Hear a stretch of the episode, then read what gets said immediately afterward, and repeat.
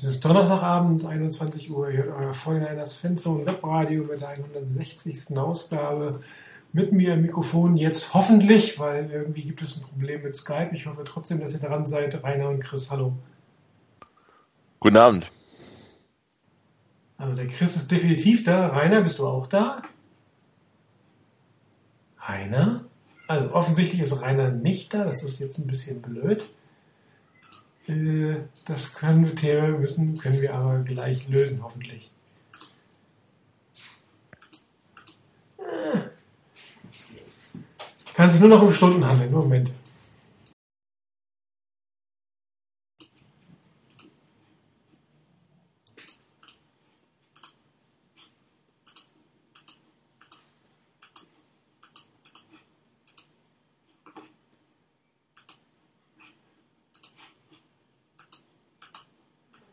Also, wir haben definitiv ein Skype-Problem gerade. Ist überhaupt noch jemand da von euch? Nein, es ist keiner mehr da. Es ist sehr interessant. Also Skype äh, hat vorhin schon Fehlermeldungen rausgeworfen. Im Soundcheck hat es noch wunderbar funktioniert. Äh, jetzt definitiv nicht. Das heißt, ich bitte euch mal kurz um Geduld. So ein Minütchen oder so. Äh, ganz offensichtlich. Weil sonst müsst ihr nur mit mir vorlieb nehmen. Das ist ein bisschen blöd. Ich muss einmal das Skype neu starten. Kleinen Moment.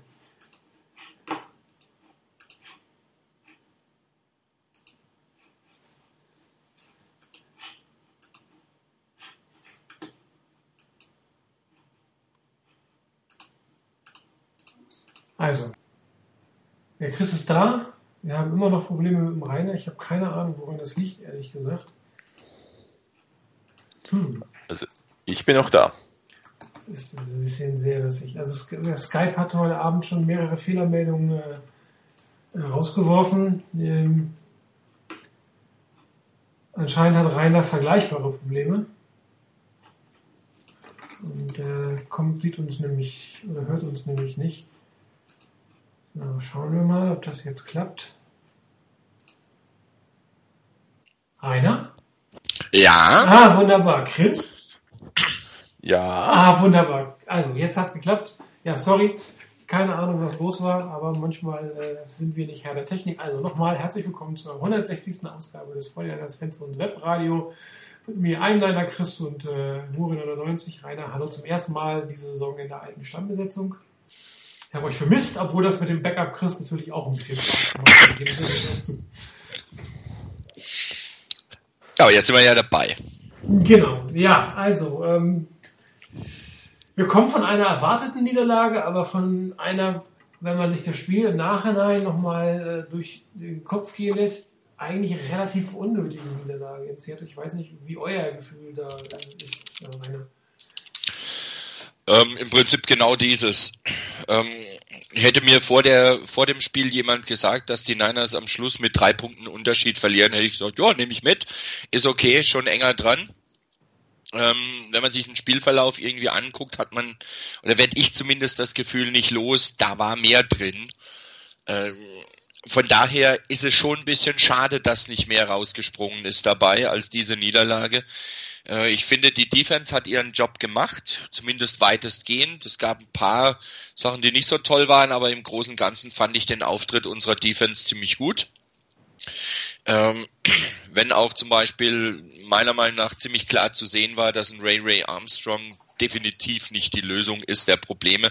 Ich fand den Leistungsabfall zu dem, was Ruben Foster am Anfang des letzten Spiels gezeigt hat, schon sehr dramatisch. Ähm, auf der anderen Seite, Solomon Thomas hat mir zum Beispiel ziemlich gut gefallen. Der hat einen richtig guten Push hingekriegt ähm, von seiner Position der D-Line aus. Und auch ansonsten fand ich das insgesamt von der Defense her ein sehr, sehr ordentliches Spiel, wenn du die Seahawks zu Hause bei einem Touchdown und zwei Field Goals hältst. Ich glaube, dann hast du als Defense nicht viel falsch gemacht. Wenn du schaffst, beim Auswärtsspiel den Gegner bei zwölf Punkten zu halten, solltest du eigentlich in der Lage sein, das Spiel sogar zu gewinnen, weil viel mehr kannst du von deiner Defense nicht fordern. Aber das ist halt das Problem, dass in der Offense zwar ein Carlos Hyde eine gute Leistung gebracht hat, dass das Passspiel aber ziemlich unter aller Kanone war. Da ging praktisch überhaupt nichts. Teilweise fehlte da ein bisschen die Aggressivität, teilweise fehlte die Präzision, teilweise die Zeit, vernünftig den Ball anzubringen. Also da ist noch einiges im Argen. Ich glaube, da steht, steckt, äh, steht noch viel Arbeit bevor, das wirklich so hinzukriegen, dass man sagen kann, mit der Offense ist man zufrieden. Insgesamt finde ich, dass die Niners trotz allem eine sehr ordentliche Leistung abgeliefert haben. Sie sind nicht böse unter die Räder gekommen, wie das auch schon passiert ist. Und ähm, es wird seine Zeit brauchen, bis die einzelnen Rädchen vernünftig ineinander greifen. Ähm, das eine oder andere hat man schon gesehen. Das andere werden wir hoffentlich auch diese Saison schon ab und zu mal wenigstens zu sehen bekommen. Ja, Chris, deine erste Einschätzung? Ja, ich glaube, es sind auch so ein bisschen diese drei Levels, die es gibt. Einerseits, wenn ich das Spiel isoliert betrachte, dann ist es eine sehr ärgerliche Niederlage, weil ähm, es fehlte einfach nicht viel zum Sieg. Äh, es waren zwei schwache Teams und wahrscheinlich hätte es am Ende gereicht, wenn man einen sinnvollen Offense Drive mit Touchdown gehabt hätte. Dann wären das irgendwo vier Punkte mehr und wir haben mit drei Punkten verloren. Also irgendwo das äh, das, das ärgert einem dann natürlich. Äh, die Offense war extrem schwach in diesem Spiel, ähm, mit Ausnahme von auch zwei guten äh, Laufspielzügen, äh, wo, wo Carlos Hyde auch individuell sehr gut äh, gespielt hat, wo man auch schon ein bisschen gesehen hat, da, da geht was in der Offense. Äh, über das ganze Spiel hinweg gesehen ähm, war die Offense sehr enttäuschend. Es war ärgerlich, beispielsweise, ich, ich habe die Statistik nicht nachgeschaut. Ähm, also wenn irgendjemand statistisch das widerlegen kann, ähm, nur zu. Ich hätte gefühlt, gab es eigentlich kaum gute First, äh, First Down Plays. Ähm, so ein bisschen gefühlt waren wir immer bei Second and Nine, Second and Eight, also zumindest sehr, sehr langen äh, zweiten Versuchen. Und daraus resultieren auch, eine, auch immer wieder sehr lange äh, dritte Versuche. Und daher hatten wir auch schlecht, äh, eine schlechte Third Down Conversion, wenige Drives die irgendwie mehr als drei Spielzüge ähm, dauerten und durch das natürlich auch wieder die Defense sehr lange auf dem Feld. Also wenn man das Spiel individuell betrachtet, sehr, sehr ärgerlich, sehr, sehr doof, ähm, völlig unnötig, äh, passt alles, kann man so die Niederlage beschreiben. Wenn ich die Erwartungshaltung nur schon diese, an dieses Spiel mit einfließen äh, lasse, dann geht es mir ein bisschen ähnlich wie Rainer. Wir hatten eigentlich nie eine wirkliche Chance gegen die Seahawks. Das Spiel hätte äh, hatten in der Vergangenheit öfter Spiele, die zur Halbzeit eigentlich entschieden waren. Ähm, und da gab es für uns keinen Blumentopf zu gewinnen in äh, Seattle. Und da war jetzt am letzten Sonntag waren wir bis ins letzte Viertel ähm, im Spiel. Man hatte Chancen, das Spiel zu gewinnen. Also von daher gewisse Fortschritte, gewisse Erfolgserlebnisse äh, waren da zu, äh, zu sehen. Und ähm, eben, wir hätten das, hätten wahrscheinlich ein knappes Spiel vor der, vor dem äh, Spiel gerne angenommen. Und von daher denke ich, ist es nicht ganz so eine, eine doofe Niederlage, nicht ganz ärgerlich. Und wenn ich dann noch die Erwartungshaltung oder meine persönliche Erwartungshaltung an die Saison berücksichtige, da war es schon fast ein akzeptables bis gutes Spiel. Denn meine Erwartungshaltung sind nicht Siege oder Niederlagen, ähm, die, die es irgendwo ähm, in einer gewissen Anzahl geben soll, sondern ich will in, die, in dieser Saison erkennbare Fortschritte sehen. Ich will sehen, dass die Entscheidungen, die, die, äh, die John Lynch, die Kyle Shanahan in der Offseason getroffen haben, dass die irgendwo auf dem Feld auch sichtbar sind. Ähm, beispielsweise ein Ruben Foster im letzten Spiel, der elf Super Plays oder in elf Plays schon aufgefallen ist. Ähm, man muss jetzt mal suchen, einen Trent Balky Pick, der innerhalb von elf Plays aufgefallen ist, um den man danach vermisst hat, als er nicht mehr gespielt hat. Ich glaube, das haben wir in der ganzen Zeit von Trent Balky kaum je gehabt. Oder Solomon Thomas, der jetzt im zweiten Spiel eigentlich schon eine größere Rolle übernimmt, den man auch schon auf dem Feld sieht, einen Effekt, dass, er, dass in dieser Defense etwas geht, dass die Defense äh, über weite Strecken des Spiels wirklich gut gespielt hat und dann natürlich eingebrochen ist. Ich meine, hat irgendwie den, den Play-Count, ich glaube, wir hatten 47 Offense-Plays, ja. ich gefühlt etwa das Dreifache an Defense-Plays. Also ähm, ich meine, das, das, dann muss ja irgendwann die Defense auch müde sein und es ist auch klar, dass die Defense nicht rotieren kann, bis dass man im vierten Viertel nach wahrscheinlich doppelt so vielen Plays, die man auf dem Feld steht, als die gegnerische Defense. Und wenn die Offense keine Punkte aufs Feld kriegt, dann wird das irgendwo, dann wird der Drive kommen, den die Seahawks halt äh, auch mal bringen werden.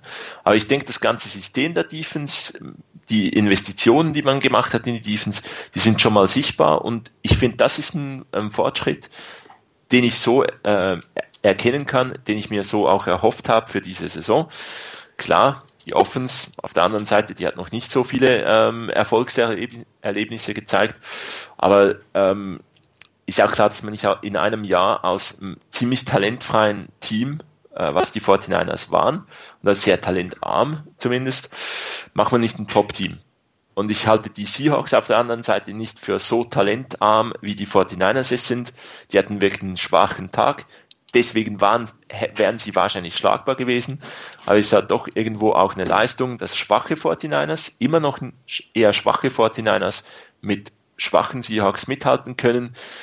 Wie gesagt, letzte Saison ähm, hatte ich kaum Spiele, wo ich irgendwie die zweite Halbzeit noch schauen wollte, weil die meisten Spiele schon fast vorbei waren. Und ähm, dieses Spiel habe ich bis zum Ende geschaut, weil irgendwo die, die Hoffnung, äh, die Spannung da war, dass man das gewinnen können, hätte können. Und das ist für mich auch schon mal wieder ein bisschen Schritt dazu, äh, Freude zu haben, äh, die Niners bis um irgendwo halb zwei in der Früh auch zu schauen. Also grundsätzlich muss man sagen, um die Phrase nochmal rauszuholen, hätte er mir das vorher angeboten, hätte ich es genommen, hätte ich, naja, weiß ich nicht, 12, 9 zu verlieren, ist ein bisschen ärgerlich, die vier Punkte müssten doch eigentlich noch drin sein, oder um, um das Ganze zu gewinnen. Ähm, aber im Prinzip ist es schon richtig. Wir haben bis jetzt in Seattle, oder was heißt bis jetzt in den letzten Jahren nicht so wirklich gut ausgesehen und grundsätzlich gegen Seattle nicht so wirklich gut ausgesehen. Und auch wenn da jetzt sicherlich nicht das Top-Team des Seahawks, also Top-Team im Sinne von komplette Leistung abgerufen, ähm, auf dem Feld zu sehen war, sind doch einzelne elementare Fortschritte vom Spiel den, von den Panthers zu den Rams, äh, zu, zu, den, zu, den, Seahawks zu sehen. Und ich glaube, Christoph hat ja gesagt, also Fortschritte wollen wir alle sehen, ein paar Siege sollen dabei rausspringen, aber Fortschritte ist ein, ist ein großer, großer wichtiger Punkt. Und gerade auf der Defense-Seite gab es relativ große Fortschritte meines Erachtens, vor allem was die Defense Line angeht. Ähm, dass Ray Armstrong die große Schwachstelle im, im Team im Moment ist, der, auf der Defense-Seite ist, glaube ich, unbestritten. Ich meine, formal gesehen ist er der Dritte. Nummer eins war ja eigentlich Malcolm Smith, den man geholt hat. Ruben Foster wäre wahrscheinlich der Starter mit Smith geworden. Aber Ray Armstrong, egal wie rum die anderen beiden spielen, ist die Nummer drei auf der Position. Genauso spielt er eigentlich auch. Und da hast du natürlich dann immer eine ziemlich große Lücke zusammen mit seinen relativ blöden Fehler, die er gemacht hat mit der, mit der, mit der äh, Strafe. Aber viele Sachen sind einfach deutlich besser geworden. Der Pass ist besser geworden und äh, Solomon Thomas ist besser geworden. Und ähm, er wird bei Pro Football Focus immer noch mit einem relativ schlechten Ranking versehen, aber ich glaube, das ist, weil das erste Spiel nicht wirklich toll war. Das war relativ grottig gegen Carolina und er hat jetzt wieder, wieder das aufgeholt. Man hat ihn mehr gesehen, hat auch einige schöne Plays gehabt und ähm, wir hatten das letzte Woche kurz diskutiert, man merkt bei ihm einfach, dass er nur einen Teil der Offseason mitgemacht hat, nämlich nur das Camp und davor eigentlich alles nicht und auch nicht wirklich trainieren konnte. Und da wird es natürlich eine Lernkurve geben und wenn die das in jedem Spiel so hoch geht oder merkbar nach oben geht, dann wird er auch relativ schnell einen Impact haben. Ja, wenn man jetzt nur auf seine Werte guckt, gerade bei Pro, bei Pro Football Focus sieht das noch nicht so toll aus. Aber das, das zweite Spiel war halt einfach das deutlich bessere. Und wenn jetzt das dritte Spiel heute Abend auch nochmal ein bisschen besser aussieht, wird man das auch in, in den Werten finden. Ähm, Branson, ich sage immer Branson Buckner, die Forest Buckner, äh, der höchst geratete Defense Lineman, wirklich eine gute Saison. Auch Arik Armstead relativ gut geratet, spielt ähm, auch im, oder im zweiten Spiel deutlich besser gespielt als im ersten, deutlich sichtbarer gewesen als im ersten Spiel. Also die Defense Line scheint da zusammenzufinden. Großer Schwachpunkt Earl Mitchell bin gespannt, wie lange er dann noch als Starter aufläuft oder ob mich tatsächlich ähm, jemand ihn da auf der Position ablöst, weil er ist der Schwachpunkt in der Defensive Line zurzeit. Ansonsten die Safeties, äh, Watt spielt relativ gut, Tart spielt gut, Reed, als er gespielt hat, war gut. Also die, die Safeties, über die wir uns am Anfang ja doch relativ viel Sorgen gemacht haben, das auch das hat sich relativ schnell gezeigt, dass, dass, dass die da ihre Rollen eingenommen haben. Das sah ganz gut aus. Und selbst die Cornerbacks sehen jetzt nicht so verloren aus. Jetzt müssen wir mal gucken, wenn du gegen ein Team spielst, was eine bessere Offense-Line hat, wo der Quarterback tatsächlich mehr aus der Pocket passen kann, als dass er wie äh, jetzt äh, Russell Wilson auf der Flucht war, ob es dann immer noch so gut aussieht. ein Stück weit werden wir das nächste Woche sehen.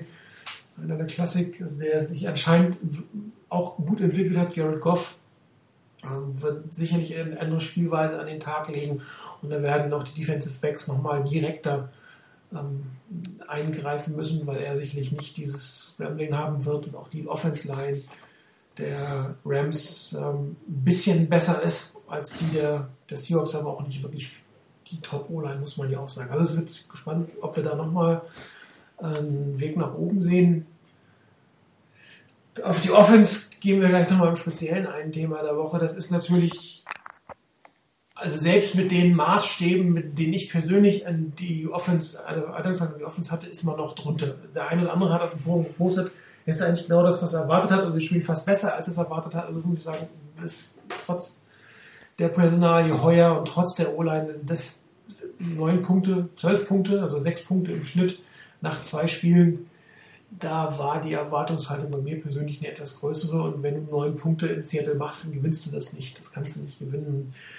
Ähm, wir hatten ja auch die Frage auf dem Board, ähm, warum am Ende die Defense-Line quasi oder das Laufspiel nicht mehr stoppen konnte, beziehungsweise auch auf, auf Wilson nicht mehr den Druck ausüben konnten.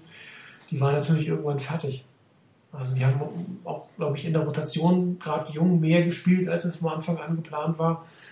Und ähm, war ein sehr anstrengender Kampf äh, in den Linien und im vierten Viertel wird es dann natürlich relativ anstrengend irgendwann. Und selbst wenn dann der Gegner läuft, kassierst du dann deine, äh, deine Yards, weil du einfach äh, physisch und vielleicht auch mental nicht mehr drin bist, gerade nach dem Touchdown. Wenn du so lange mithältst und dann kassierst du doch noch einen Touchdown auf eine blöde Art und Weise, weil das war eigentlich die große Schwachstelle am Wochenende, dass man Russell Wilson nicht containen konnte, dass er immer wieder in der Lage war, aus der Pocket rauszuscrammeln, First Downs zu erlaufen, die Pässe anzubringen. Also so gut der Druck auch in der Mitte passiert ist, das Containment auch gerade von Ray Ray Armstrong war doch teilweise echt abenteuerlich. Und gegen Russell Wilson ist das natürlich der Tod einer jeden Defense, weil äh, wie er diese Bälle immer anbringt, man kann nun über ihn sagen, was man will aber dieses Route Scramblen und dann irgendwie noch im, im, Wegdrehen den freien Receiver zu finden und den auch präzise anzuspielen, das ist schon eine Leistung, Mut ab, das muss man sagen. Und das weiß man auch, wenn dann das Containment nicht sitzt. Und irgendwann bist du dann durch, wenn die Offense dir überhaupt keine Zeit gibt. Meine, äh, 47 Plays, glaube ich, in der Offense, 67 in der Defense, 77 in der Defense das kannst du irgendwann auch nicht mehr kompensieren. Also selbst mit, der, mit einer starken Rotation kannst du das nicht mehr kompensieren. Und wenn du natürlich dein, dein Ende deines Rosters ständig spielen lässt, ist das natürlich für den Erfolg auch nicht wirklich förderlich. Aber im Endeffekt, glaub, das Spiel war äh, nicht gut, aber es war deutlich besser als das, was wir gegen die Panthers gesehen haben. Und daher hoffe ich, dass zumindest eine ähnliche Leistungsentwicklung heute Abend gegen die Rams auch, heute Nacht auch gegen Rams zu sehen sein wird. Ich glaube, man sieht auch in gewissen Situationen oder im, im Verlauf des Spiels, ähm, unser Defensive Coordinator ist vielleicht noch, auch noch etwas unerfahren. Ähm, Saleh ist auch in sein, äh, hat auch noch eine Lernkurve wahrscheinlich vor sich. Ähm, ich glaube, du hast es mal geschrieben, äh, Martin, irgendwo im Live-Thread, glaube ich, oder in der Analyse dann, ähm, dass man auf die Runs von Wilson vielleicht etwas anders hätte reagieren können ähm, auch da, man muss, muss auch Saleh äh, Zeit geben ähm, und dass er die, dass er die äh, Verbesserungen auch anbringen kann. Dass man im Endeffekt in dem Spiel so knapp dran war, macht es ein Stück weit ärgerlich. Aber ansonsten, ähm, ja, Defense hat ihren Job über weite Strecken gemacht. Irgendwann war sie, waren sie platt. Einer, der mir noch nicht ganz so, mich noch nicht ganz so überzeugt, ist auch ähm, Rashad Robinson ich finde, der ist teilweise extrem weit von, von den Receivern weg. Äh, tackelt ziemlich sicher, aber ähm, irgendwie so die abgewehrten Pässe, die, die fehlen mir da noch ein bisschen, so die, die Nähe zum Receiver. Und er hat auch zwei äh, Spiele lang profitiert von Quarterbacks, die jetzt nicht ganz so präzise waren in diesen Spielen. Also da bin ich noch gespannt, wie sich das in der Zukunft entwickelt. So. Ohne, ohne Pass Rush kann das dann ziemlich tödlich werden. Klar, wenn, ohne Pass Rush wird das definitiv, ja, er ist der schwächere der beiden Cornerbacks, das ist richtig. Hat die eine Interception nicht gemacht. Erst regt er sich auf, dass der Ball nicht durch, also dass, dass ihm jemand den Ball vor der Nase wegschlägt. Beim nächsten Mal fällt ihm der Ball fast in die Hände, dann macht er dann die, äh, die Interception nicht, ist natürlich sehr ärgerlich. Eine, ich glaube, der drei Schlüsselplays eigentlich für die Niederlage, wenn man, wenn man es wirklich auf einzelne Plays reduzieren will, was natürlich immer gefährlich ist, das zu tun, weil ein Spiel, wenn ein, ein Play anders läuft, finden die anderen so nicht mehr statt, völlig klar. Aber es war die nicht gefangene Interception von, von, von Robinson, dann äh, der fallen gelassene Ball von, von Goodwin und letztendlich der, der Defense Breakdown, fehlende Containment beim Touchdown. Also das waren eigentlich die drei Plays, die jetzt wenn man auf die Plays guckt, wie gesagt, ursprünglich dazu da, dazu geführt haben, dass die, dass die 49 das Spiel nicht gewonnen hätten. Wobei man natürlich immer noch nicht sagen kann, wenn, wenn, wenn Goodwin den Catch gemacht hätte, dass es trotzdem gut ausgegangen wäre. Das weiß er natürlich nicht. Ja, aber da war natürlich die Chance für einen Touchdown sehr, sehr groß, oder zumindest nochmal das Field Goal wäre ziemlich sicher gewesen. Ähm, dann wäre es vielleicht in die Overtime gegangen. Aber das sind dann so, so, so einzelne Schlüsselplays, ähm, die dann wieder auch ein gutes Team von einem, von einem schlechten Team unterscheiden. Ja, gute Teams machen diese Plays in der Regel ne? und schlechte Teams haben diese Plays, die sie dann nicht machen und deswegen verlieren sie dann enge Spiele, die sie eigentlich nicht verlieren müssten. Und äh, auch das wird hoffentlich irgendwann sich ein Stück weit ändern in, in diesem Lernprozess, dass die Schlüsselplays einfach gemacht werden. Und, äh, ja, denk, denken wir vielleicht auch sechs Jahre zurück, ähm, als Jim Harbaugh gekommen ist ich glaube, so viele Takeaways, wie wir da hatten äh, von der Defense, äh, Turnover forciert, Interceptions, die man gefangen hat, das hat unwahrscheinlich viel geholfen für das äh, Field Position Game. Und ähm, ja, das fehlt jetzt halt noch ein bisschen. Also man hat halt die Big Plays im Moment liegen gelassen.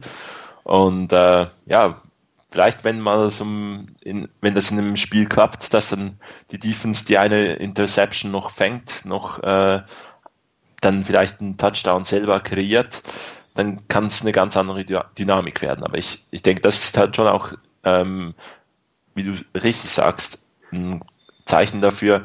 Damals war es ein richtig gutes Team, was bei denen gute Coaches gefehlt haben.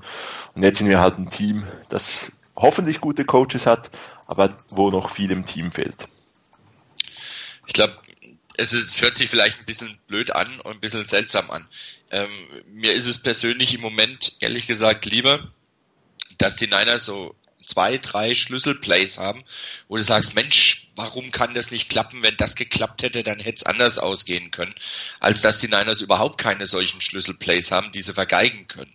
Denn wenn du in der, in der Defense komplett falsch stehst, wenn du gar nicht in der Position bist, irgendwie vielleicht ein, ein, ein Tackle zu machen oder eine Interception zu machen. Wenn du als Receiver gar nicht in der Position bist, einen Ball fangen zu können, grundsätzlich ähm, in, einer, in einer guten Position.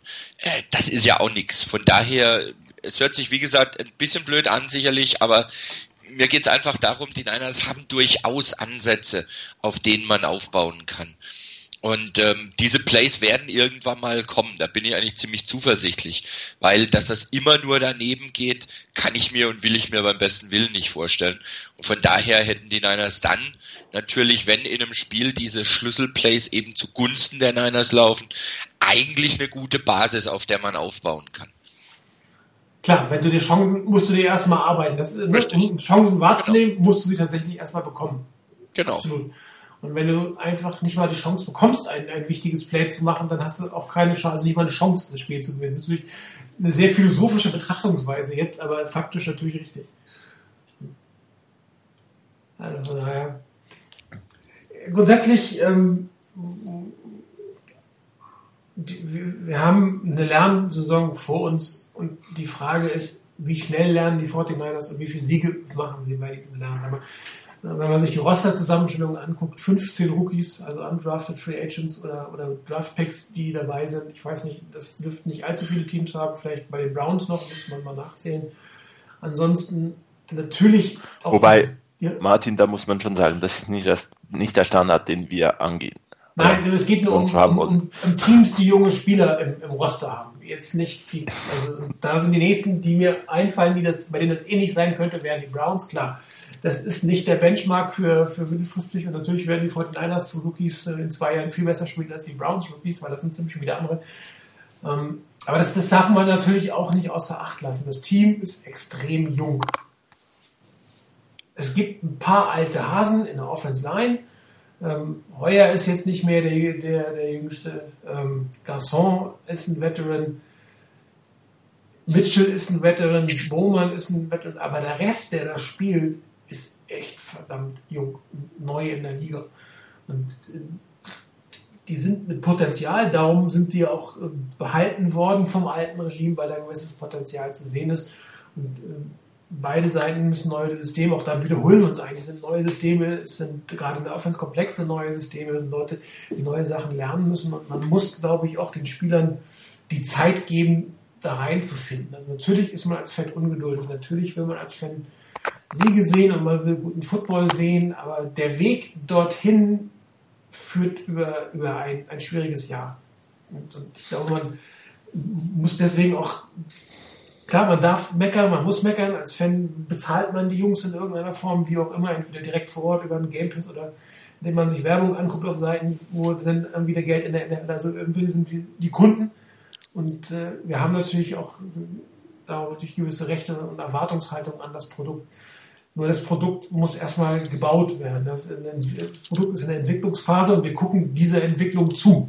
nicht wie bei, was weiß ich mal, im iPhone, wo das irgendwie da, hier ist es. Die Entwicklung war, wir haben dunkle Kammer, hier gucken wir zu, wie dieses Team sich entwickelt. Und unter diesen Voraussetzungen muss man das, glaube ich, auch ein bisschen bewerten und man muss dann auch feststellen, okay, wo sind die Potenziale, die gut sind, wo geht es nach oben, was sind Sachen, die einfach nicht gehen. Ja, Larry Armstrong, das ist halt ein Spieler, der sollte eigentlich möglichst bald auf der Bank verschwinden und möglichst bald aus dem Team verschwinden. Das ist einfach indiskutabel, was auf dieser Leistung kommt. Und bei anderen muss man einfach abwarten, ob sie zumindest ähm, für, für einen Zeitraum X in dieser Entwicklungsphase einen Stabilitätsanker darstellen können in der Offense Line. Kilgore sicherlich nicht der, der Top-Center der Welt, aber vielleicht schafft er es noch ein, zwei Jahre, diese Position zu besetzen, um dann eine Nachfrage, weil man kann natürlich nicht alle, alle Sachen gleichzeitig ähm, adressieren. Aber man sieht ja zum Beispiel an Trent Brown, von dem eigentlich, eigentlich am Anfang, als, als, als Shanahan und Lynch kamen, ist ja schon fast aus dem Team geschrieben worden. Zu groß, zu unflexibel, überhaupt nicht geeignet für das System, ist im Moment der beste O-Liner der 49ers in, in seinem dritten Jahr, glaube ich. Ne? Und irgendwann kommt dann auch dieser Sprung, kommt die Entwicklung. Und das muss man allen Spielern, gerade denen, die im ersten oder zweiten Jahr sind, muss man diese Möglichkeit einfach geben. Und sie haben halt niemanden an dem, oder wenig, an denen sie sich aufrichten können. Sie kommen halt nicht in ein, Top-Team rein, wo lauter Veteranen sind, wo sie dann quasi die Unterstützung kriegen, weil sie ein oder zwei eingebaut werden müssen. Hier müssen vier, fünf, sechs eingebaut werden. Und jeder muss dann, muss dann seinen Weg finden. Und, und daher, ähm, bei aller Frustration über gewisse Niederlagen, gewisse Spiele, ähm, muss man die Perspektive, glaube ich, dieses Jahr einfach behalten. Auch was Brian Hoyer angeht, werden wir gleich nochmal drüber sprechen. Ja. Ähm, die eine Frage, wo äh, bleibt die, oder wo war die Zeit für Tom Sula und Kelly? Ähm, Shanahan hat seine Wunschspieler und trotzdem kein Touchdown. Ich glaube, alle Wunschspieler hat er nicht, denn irgendwo fehlt der Klon von äh, Julio Jones. Ähm, Brian Hoyer ist sicherlich nicht Matt Ryan oder Kirk Cousins und da fehlt wahrscheinlich schon noch ein bisschen etwas. Ähm, weshalb keine Zeit für Tom Sula und Kelly? Weil ich denke, Tom Sula zumindest mal die komplette Fehlbesetzung auf Headcoach, als Headcoach war ähm, und Kelly während 16 Wochen oder 17 Wochen keine Entwicklung zeigte. Ähm, und dann kriegt man halt keine Zeit. Äh, Shanahan soll bitte eine Entwicklung zeigen, auch mit seiner Offense in, die, in diesen 17 Wochen. Äh, da soll, das darf nicht das äh, ewig Gleiche sein und keine Touchdowns kreieren und so. Aber der hat sicherlich jetzt auch das, den Vorteil, die Niners können es sich auch nicht erlauben, ähm, ihn auch gleich rauszuschmeißen. Ich meine, sechs Jahresverträge, ohnehin ähm, ein Zeichen, dass es länger in die Zukunft geht. Und äh, von daher hat er sicherlich das Glück, soll aber zumindest auch eine Entwicklung zeigen. Und die blieb meiner Meinung nach einfach zu sehr aus ähm, mit Tom Sula und Kelly. Und deswegen gab es für die auch nicht mehr Zeit als 17 Wochen. Ich glaube, da ist auch da ist auch schlicht und ergreifend der Punkt, ähm, der, dass die Niners eben aus den Erfahrungen der letzten zwei Jahre, wo man halt nicht die ordentliche Besetzung hatte, die man gerne wollte. Und wo dann eben auch von dem, welche Spieler da waren, welche Spieler geholt wurden, halt auch sehr stark dann eben von Barkey abhängig war, der dann eben seine Wunschspieler in erster Linie hatte. Ich glaube, daraus hat man hoffentlich gelernt und weiß, dass das wie auch das Talentlevel des Teams von Jahr zu Jahr runterging, dass man hier einfach mehr Zeit braucht. Das kann nicht in einem halben Jahr und kann auch nicht in zwei Wochen, in, in zwei Spielen erledigt sein. Ich selber finde es auch nicht toll, dass die Niners bis jetzt noch keinen Touchdown geschafft haben. Ich hatte mir da eigentlich auch erhofft, dass es wenigstens mal vielleicht einen im Spiel gibt. Das hat noch nicht hingehauen. Auch hier muss man, glaube ich, dazu sagen, dass ähm, auch wenn vielleicht die Seahawks nicht auf dem Top-Level gespielt haben. Ähm, die Defense der Seahawks und die Defense der Panthers zählt sicherlich auch zu den stärkeren Defenses dieser Liga, trotz allem. Und äh, man muss mal gucken, wie das aussieht, wenn man gegen eine Defense spielt, die ein Stück weit schwächer einzustufen ist, die von ihrem Potenzial her nicht ganz auf dem Niveau ist wie die beiden, wie sich das Ganze dann darstellt, wo sich dann auch die Offense nochmal hoffentlich ein Stück weit ähm, weiter gefangen hat und gefestigt hat, sodass auch manche Abläufe, die die jetzt eben noch nicht funktionieren, dass das dann funktioniert. Solche Dinge wie zum Beispiel, dass Goodwin äh, immer wieder einen Ball fallen lässt. Ich hoffe, der hat seine Drops jetzt so langsam, aber sicher für die Saison aufgebraucht und kommt dann mit dem einen oder anderen vielleicht auch kritischen Catch durch. Aber auch das gehört dazu. Man hat ihn geholt, um das Feld wirklich länger zu machen, tiefer zu machen und wenn er dann angespielt wird, er muss zumindest beachtet werden. Also du kannst nicht einfach sagen, ja, lass ihn laufen. Irgendwann fängt er das Ding halt trotzdem. Und ich glaube, das ist im Moment der entscheidende Punkt. Sobald das mal klappt, dass er auch einen tieferen Ball fängt, und vielleicht auch mal in einem Spiel zwei von der Sorte fängt, dann ist das eine, eine ganz andere Offense wieder, weil der Gegner dann auch weiß, okay, Moment mal, Play Action ist nicht nur eine Sache, die über fünf bis zehn Yards geht bei den Niners, sondern das kann auch richtig tief gehen das hilft deiner Offense dann insgesamt natürlich auch. Ich wollte jetzt nochmal kurz zurückkommen auf, auf Tom Sula und, und, und ähm, Kelly. Ich glaube, Tom Sula ist, ist nicht kaum der Diskussion wert. Das war einfach ein schlechter Headcoach und John Balky hat ihn installiert, weil er gedacht hat, er kann ihn komplett kontrollieren und da kommt, kommt kein, kein Gegenwind. John Balky ist das Alpha-Alpha-Männchen, also der ist fast noch schlimmer als John Harbour als Alpha-Männchen und dort, dort äh, akzeptiert wirklich niemanden neben sich, also braucht er eigentlich einen schlechten Headcoach und, oder einen Headcoach, den er kontrollieren kann. Aber Tom Sula war einfach als Headcoach komplett überfordert, vom Tag eins, von der ersten Pressekonferenz bis zu seiner Entlassung. Bei Kelly hätte man theoretisch noch diskutieren können, ob er sagt, okay, äh, da fehlt auch noch so ein bisschen das Personal, aber ist, da man, glaube ich, ganz sicher Balki feuern wollte und ein neues Regime oder einen neuen General Manager haben wollte, war es einfach nur logisch, dass man auch den Headcoach mit ähm, feuern, weil sonst hätte man einen neuen, neuen General Manager, der hätte seinen eigenen Headcoach gehabt, dann hätte dann nach einem Jahr vielleicht die Trennung gemacht. Also das ist eher die, diese Dynamik auch geschuldet, dass man gesagt hat, okay, Balki muss weg, er hat vom Tula versaut, Kelly hat nicht wirklich hingehauen. Und wie du sagst schon, Chris, null Entwicklung, also auch nicht wirklich ein Potenzial, aber wie Skywalker gesagt hat, er hatte weder eine Vision noch einen Plan, der hat den Stiefel runtergespielt, den er seit Jahren bei den Eagles gespielt hat und Ende auch nicht mehr so gut funktioniert hat. Und da war auch keine Entwicklung drin. Und dann sagt man, okay, ich brauche das eine neu und dann nimmt man auch konsequenterweise das andere neu, weil man ja auch, sieht man ja, die ganze Kultur dieses Teams soll sich ja ändern. Also nicht nur die Art der Spieler und die Art des, des, des Spielens, also die Systeme, sondern auch der kulturelle Aspekt ist extrem wichtig. Und John Lynch versucht einmal die alten, die, äh, ne, die Historie der 49ers wieder zurückzuholen, die von Trent Balky eigentlich komplett ausgeblendet wurde. Ja, und ähm, er versucht ehrlich und offen zu sein. Ja, man versucht diese ganzen äh, Gerüchte aus den wieder, also dieses Whispering aus dem Front Office rauszukriegen. Und er versucht auch die Spieler auf eine bestimmte Art und Weise hinzubringen. Und dann macht es auch einfach Sinn, dass man das mit dem Coach in Kombination macht, wie es mit den beiden passt. Und daher, klar, hatten beide keine Zeit, aber gerade bei, bei Tamsula äh, hätte es nichts geholfen und, und der Umbruch selber war einfach notwendig. Man hätte einfach schon nach Tom Sula Balki feiern müssen, äh, den nochmal einen Headcoach aussuchen zu lassen. Das war eigentlich eine der schlechtesten Entscheidungen, die, die York in einer Reihe von schlechten Entscheidungen gefällt. Und jetzt muss man natürlich A, Spieler für das System finden. Und das ist, glaube ich, etwas, was wir die nächsten Jahre immer wieder sagen müssen. Scheme fit, Scheme fit, Scheme fit. Das ist immer das, was auch geprägt wird, was, was Balki sagt, äh, was, was Balki sagt, um Gottes Willen, was Shanahan sagt und was Lynch sagt, dass die Spieler suchen, die in dieses System hineinpassen. So, und bei ein paar Spielern ist es, glaube ich, relativ klar, da wussten sie es auch, bei ein paar Spielern müssen es einfach testen. Und Spieler, die getestet werden, sind typischerweise ein Eric Armstead, ein Trent Brown, ein Carlos Hyde, ja, wo man immer sagt, ja, die sind einfach nicht, passen nicht in das System, die müssen wir testen. Interessanterweise sind das die Spieler, die gar nicht schlecht aussehen.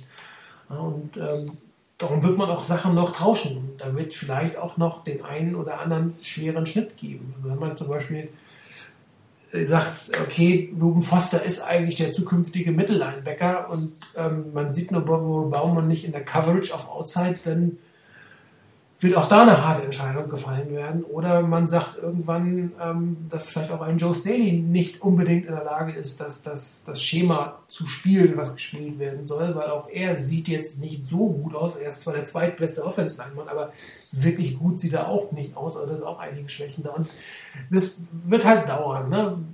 bis die das Bestand, den Bestand besser bewertet haben. Man sieht hier an Curly, bester Receiver zu der Zeit, hat aber plötzlich dann nicht unbedingt so ins System gepasst, dass, oder, dass, dass man ihn behalten würde. Man sagt, okay, ich nehme einen, der wahrscheinlich nächstes Jahr besser ins System passen wird, weil er noch lernen muss, Trent Taylor, und verzichte dafür auf die Geschichte. Und das wird uns noch öfter passieren und man kann einfach nur hoffen, dass in der Draft und in den Free Agents dieses, dieses, dieser schematische Fit immer äh, ähm, dann auch sich umsetzt auf dem Feld. Das wird nicht immer funktionieren, klar, aber und, und, ähm, diese Systeme sind sehr starr ist der falsche Ausdruck, aber das sind halt bestimmte Philosophien, die dahinter stehen, wo bestimmte Spieler ein, bestimmte Fähigkeiten haben müssen, um da drin zu funktionieren. Und die musst du einfach einsetzen. Und ähm, ich würde das jetzt nicht als Moneyball bezeichnen. Also das ist es nicht. Das ist nicht das, was, was die Browns machen. Ja, aber es ist zumindest, dass, dass man bestimmte Dinge in den Vordergrund stellt und da vielleicht auch das Overall-Talent dann nicht mehr so ganz entscheidend ist. Also wenn einer wirklich irgendwas, der, der mega äh, Outside Pass Rusher ist, aber nur für eine 3-4, dann nützt er einem nicht so viel. Ja? Und, und das, dann nimmt man vielleicht eher den zweitbesten Spieler, der aber in das Schema reinpasst. Ja ich denke eben, dass ja? der, der Punkt, ähm, den man bei Balki gesehen hat, der hat wahrscheinlich alles Jungs genommen, die das Talent gehabt hätten, ähm, in die Hall of Fame zu kommen.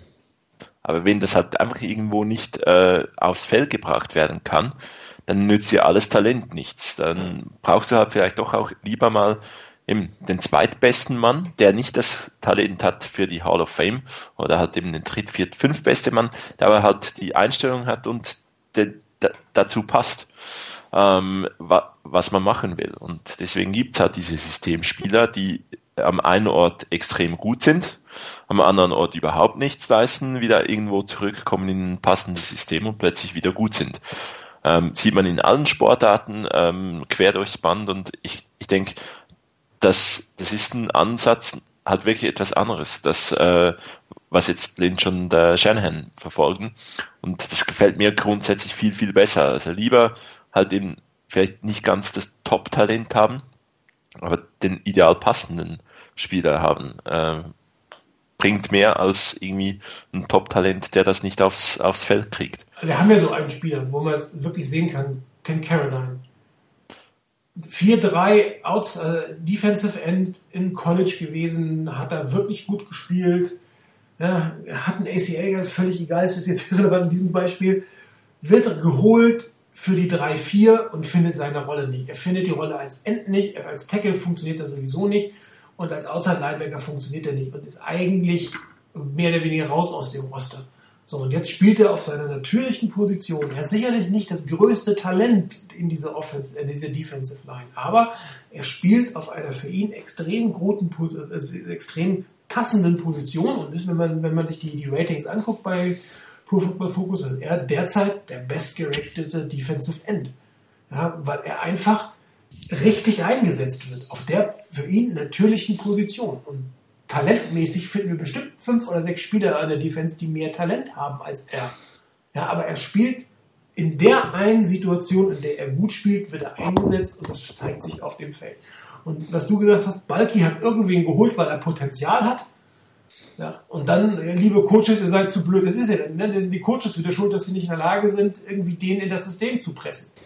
Und das ist, ist anscheinend jetzt eine andere Philosophie. Da gibt es ein System, da gibt es Anforderungen an Spieler in diesem System und die werden geholt. Und wenn einer nicht passt und die Leistung nicht bringt, wird er durch einen ersetzt, der es tut.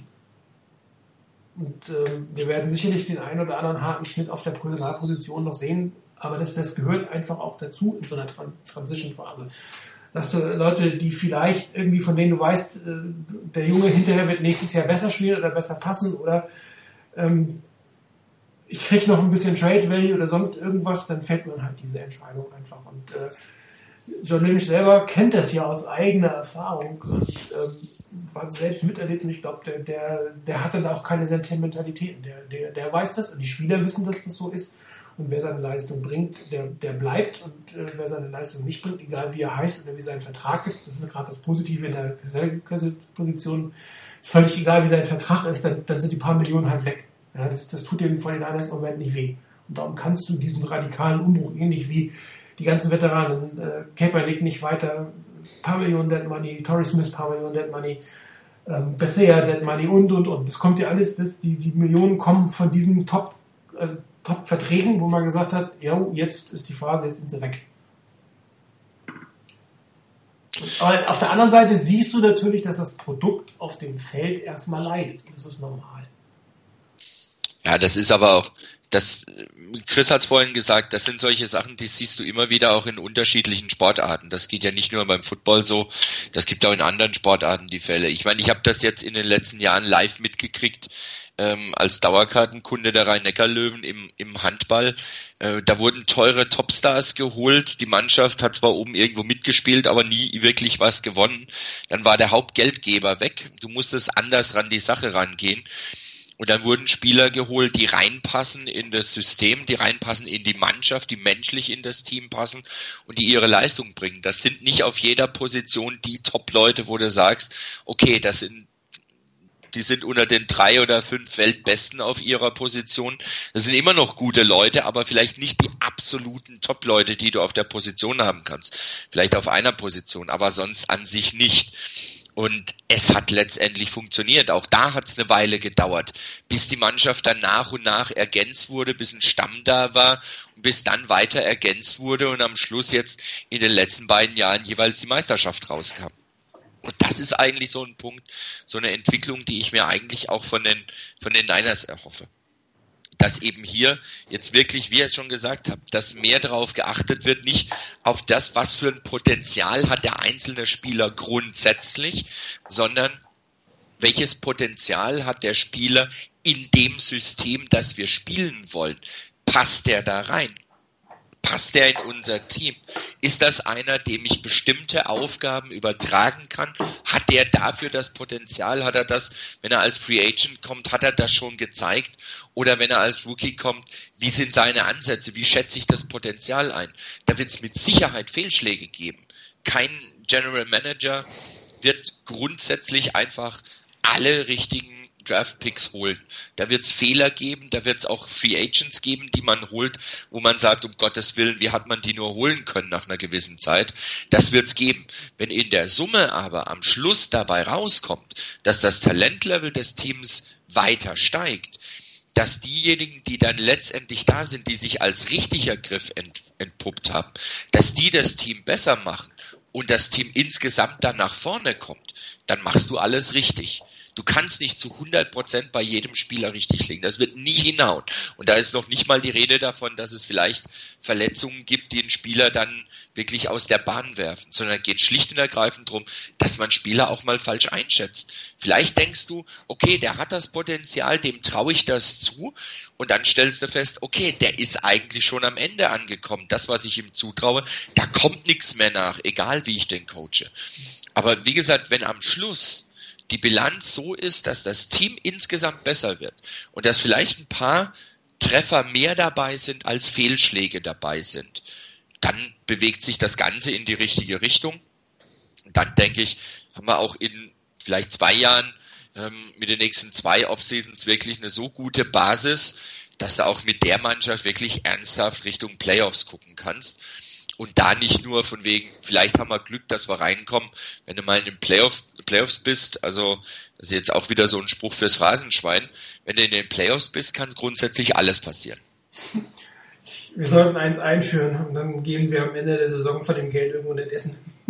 ja, bei, uns, bei uns irgendwie Genau, gibt's, gibt's was Großes oder eine Reise nach San Francisco.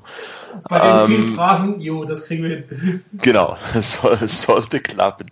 Nee, ich glaube, das eben der mit den Treffern, das, ich glaube, das ist auch so ein Stück weit das, wenn du nicht einfach nur dann hoffst, dass man den Spieler irgendwo einsetzen kann, sondern gezielt den Spieler holt. Ich, ich habe einfach das Gefühl, ähm, klar, es gibt vielleicht Klammerbemerkung, es gibt die Spieler, die definieren einfach ein System. Wenn du den hast, mit dem kannst du dann so, so beinahe alles machen, da schmeißt du den Ball nur in dem, dem seine Nähe und das funktioniert irgendwo. Äh, und es gibt Spieler wie ein Tom Brady, der, ob der Wide Receiver drei Meter groß ist oder einen Meter klein, irgendwie findet der den, äh, einen Weg, den Ball zu dem zu kriegen. Das, das sind so Spieler, ja, da, da hast du unglaubliches Glück, dass es nicht ein spezielles System sein muss, äh, da, welches passt. Aber im, in der großen Masse habe ich schon auch das Gefühl, wenn du ein System hast und für das System die passenden Spieler suchst, wo vielleicht talentiertere Spieler möglich wären, aber du hast wirklich Leute, die wie die Faust aufs Auge passen, dann, äh, dann ist das ist die Erfolgschance höher. Und ja, ich nehme die Diskussion gerne mal wieder hervor. Ich habe, ich meine, äh, Alex Smith hat wie die Faust aufs Auge zu Jim Harbour gepasst. Das war genau das Spiel. Es war nicht das, diese äh, unglaublich ähm, explosive ähm, Offense mit unwahrscheinlichen Zahlen, aber das hat einfach geklappt. Das System und Alex Smiths äh, Charakter und Fähigkeiten äh, passten zusammen. Und klar, als Colin Kaepernick übernahm, das war gleich mal ein anderes Level. Da, da ging gleich mal deutlich mehr. Es war ähm, viel, viel mehr Spektakel. Aber ich glaube, auf Dauer war das einfach, hat das, wäre das nicht die, die Ehe geworden, die lange gehalten hätte, weil das war ein anderes äh, Mindset, das war eine andere Philosophie, das war äh, ein anderer Typ Spieler und ich glaube, da hat, da hat Alex Smith einfach deutlich besser gepasst keine Wertung der, des Erfolgs oder wo man gelandet wäre, aber ich denke, das hätte einfach besser gepasst. Ich glaube, solche Spieler muss man dann irgendwo auch finden und äh, das Team um solche Spieler herum aufbauen. Passende Spieler mit der Rolle, die sie übernehmen können ähm, und, um, und so das System aufbauen und mit den speziellen Spielern, die man hoffentlich auch finden wird, dann das System perfektionieren und ergänzen. Jetzt sind wir schon fast äh, in, diesem, in unserem Thema der Woche, wenn wir es speziell auf die Offense beziehen, was wir eigentlich wollen, die Diskussion äh, auf dem, auf dem Board läuft ja auch schon in die Richtung, ähm, was ist der Plan? Ähm, ich möchte Vicente in einem Punkt ähm, ein Stück weit widersprechen. Denn Shanahan hat noch nicht die Spieler für sein System, also nicht die Spieler für sein System. Er hat Spieler für sein System, die, die man jetzt auf die Schnelle bekommen können, die Free Agent waren, die man auch zu sich locken konnte. Da werden sicherlich noch interessantere Free Agents auf dem Markt gewesen. Ist die Frage, ob die A fürs System da gewesen wären, beziehungsweise ob die jetzt in der Situation zu den 49ers gekommen wären. Allen voran Quarterback. Brian Hoyer ist ein Übergangsquarterback, von dem wir, glaube ich, alle hoffen, dass dieser Übergang relativ kurz ist. Nichtsdestotrotz wird der gebraucht. Ja, und, ähm, wenn man jetzt die Diskussion mit Colin Kaepernick führt, natürlich hat Kaepernick viel mehr Talent als Brian Hoyer, aber das Talent alleine nützt da wieder nichts, weil du bestimmten Fähigkeiten sehr ausgeprägt haben musst und, die sind bei Hoyer zumindest insofern da, weil dass er in diesem System die generellen Sachen kann. er sieht zwar nicht wirklich toll aus, wie er das jetzt macht, jetzt haben aber auch beide gesagt, was die kurzen Pässe angeht, dass das schon gewollt war, weil einfach der Look, also die, die, die, Formation, die Defense für lange Pässe aus ihrer Sicht nicht gegeben war. Dass man das nachher über die kurzen Intermediate-Pässe versucht hätte, ob das jetzt die schlechte Philosophie war, die schlecht ausgeführt war, werden wir nie wirklich wissen. Ja, aber er hat natürlich noch nicht die Spieler für das System, die langfristig da rein sollen. Und da das auch quasi auf vielen Positionen hat es ihn nicht. Also ähm, wenn man sich, wenn man durch die Position durchgeht, Offense Line. Also die Offense Line ist definitiv nicht so weit, dass sie ähm, hier annähernd das darstellt, was man, glaube ich, haben wollte oder auch braucht. Gerade was die, was die, was die Mitte angeht. Ja. Ähm, wenn Garnett gespielt hätte, wissen wir nicht, ob der jetzt einen ähnlichen Sprung gemacht hätte wie, wie Trent Brown, obwohl es ein Jahr weniger ja ist bei, bei ihm dann. Ja, das, das, das können wir noch nicht so genau sagen, aber der wäre sicherlich einer da, der in der Mitte Stabilität hätte sorgen können. Die Center-Position hat man ja über, die, über den Trade schon versucht zu adressieren, weil klar war, dass Kilgore nicht die Dauerlösung ist. Jetzt der, der, der Last-Minute-Trade für Tomlinson, weil da was fehlt. Also die, die, gerade die innere Linie, die inneren drei sind sicherlich nicht das, was die 49ers haben wollen. Ja, und äh, das sieht fast schlechter aus als, als die letzten Jahre. Also das ist nicht schön sozusagen. Und Quarterback ist die Situation genauso wie ein Brücken-Quarterback, der eine Zeit lang da ist. Bei den Titans hofft man, dass Keitel das wird, ob er das wirklich wird zeigen wird. Auch er ist ein Rookie, auch er braucht Entwicklungsphase und die beiden Wide Receiver sind auch nur eine Übergangslösung. Garçon ist eine gute Übergangslösung, der wird auch was bringen, aber natürlich nicht langfristig und endgültig. Und Goodwin, man hat gewusst, was man bekommt. Ein Speedster, der nicht wirklich Wide Receiver spielen kann. Ja, er er hat eine bestimmte Rolle, die er auch wahrnimmt, aber wenn er den Ball nicht fängt, wird diese Rolle auch nichts bringen. Ja, bei Hyde war man sich nicht sicher, das sieht ja relativ gut aus. Bei Brown war man sich nicht sicher, das sieht relativ gut aus. Ja, aber es sind zwar Spieler, die in diesem System spielen können, aber das sind natürlich noch nicht die, die quasi den Plan ausmachen, sondern das ist die Übergangslösung, wie dieses System zunächst installiert wird oder mit denen das zunächst installiert wird und dann werden die Spieler nach und nach durch bessere Spieler ersetzt. Das, das dauert halt einen Zeitraum X. Und wenn ich drei neue oder ich, ich sag mal, gar nicht ins Gesetz, wenn ich zwei neue O-Liner brauche und wahrscheinlich zwei neue Wide Receiver und einen Quarterback, dann sind das fünf Spieler, die ich irgendwie in qualitativ hochwertig finden muss. Und die finde ich natürlich nicht im Jahr eins und im Zweifel nicht mal im Jahr zwei. Also jetzt zu sagen, der hat ja die Spieler, die er haben will und damit muss er Erfolg haben, das sehe ich überhaupt nicht so. Er hat Spieler, die seinem System entgegenkommen, die in seinem System spielen können, die aber sicherlich vom Talentlevel äh, andere, anderen deutlich unterlegen sind und so sieht es auch aus. Ja? Und dann kommt er dazu, das System ist hochkomplex und dauert mehrere Jahre, wurde auch schon mehrfach geschrieben, dass man das nicht komplett im Jahr 1 installiert, sondern man fängt mit einigen Konzepten im Jahr 1 an, mit, mit auch weniger Dingen, die auch einfacher sind für die Neulinge und dann nach und nach das System weiter ausbaut. Die erst, das erste Jahr, wenn ich mich richtig erinnere, in Atlanta sah es auch nicht so wahnsinnig toll aus. Ja, und das, das dauert einen Zeitraum, das reinzukriegen, um die komplette Bandbreite des Systems zu spielen. Ja, wenn, wenn du natürlich äh, einen, einen Ausschnitt eines Systems spielst und dann gegen ein Team spielst, was dich relativ gut kennt, das war bei den Panthers der Fall, die kannten Shanahan, die kannten das System von Shanahan und er hat nur mit einem kleinen Ausschnitt gespielt und dann willst du schwierig, weil es vorhersagbar ist. Und das hat man bei mehreren Plays, fand ich, gegen die Panthers gesehen, die wussten, was kommt. Aufgrund von Aufstellungen oder Motions oder Calls, keine Ahnung. Aber das war zu sehen. So, und wenn du dann das komplette System 100% installiert hast, dann ist es auch nicht mehr so vorhersehbar. Dann kann die Defense auch anders verteidigen. Ich meine, wenn wir jetzt auf, auf Sonntag gehen, ich habe die eine oder andere Sache einfach nicht verstanden, aber ich bin auch kein Offensive Coordinator in der NFL. Das muss es auch nicht alles verstehen diese ganze Tight-Formation, also wenn du wirklich mit einer O-Line spielst, wo, wo, du nicht glaubst, dass sie 100% sattelfest ist, gegen eine relativ gute Defensive Line, alles so eng zusammenzubringen, hat sich mir nicht erschlossen in Kombination mit den, äh, mit den, mit den kurzen Pässen. Und vielleicht wird sich das auch nochmal verändern, aber ich glaube, soweit ich Heuer und Shanahan in den Interviews richtig verstanden habe, äh, haben die quasi gesagt, gedacht, das ist die beste Strategie in diesem Fall. Und ähm, ich hoffe, dass sie jetzt nicht äh, 12, 13, 14 Spiele weiter nur das Klein-Klein als beste Strategie sehen oder mit einem langen Pass. Dann werden wir natürlich weder gewinnen noch Spaß haben. Man kann Spaß haben, also Spaß, guten Football sehen und trotzdem verlieren. Auch unschön, aber man hat wenigstens guten Football gesehen und wenn man verliert und schlechten Football sieht, ist natürlich auch irgendwie nicht so eine tolle Kombination. Aber das, das wird in diesem Jahr, wird uns das noch oft passieren. Bin ich fest von überzeugt.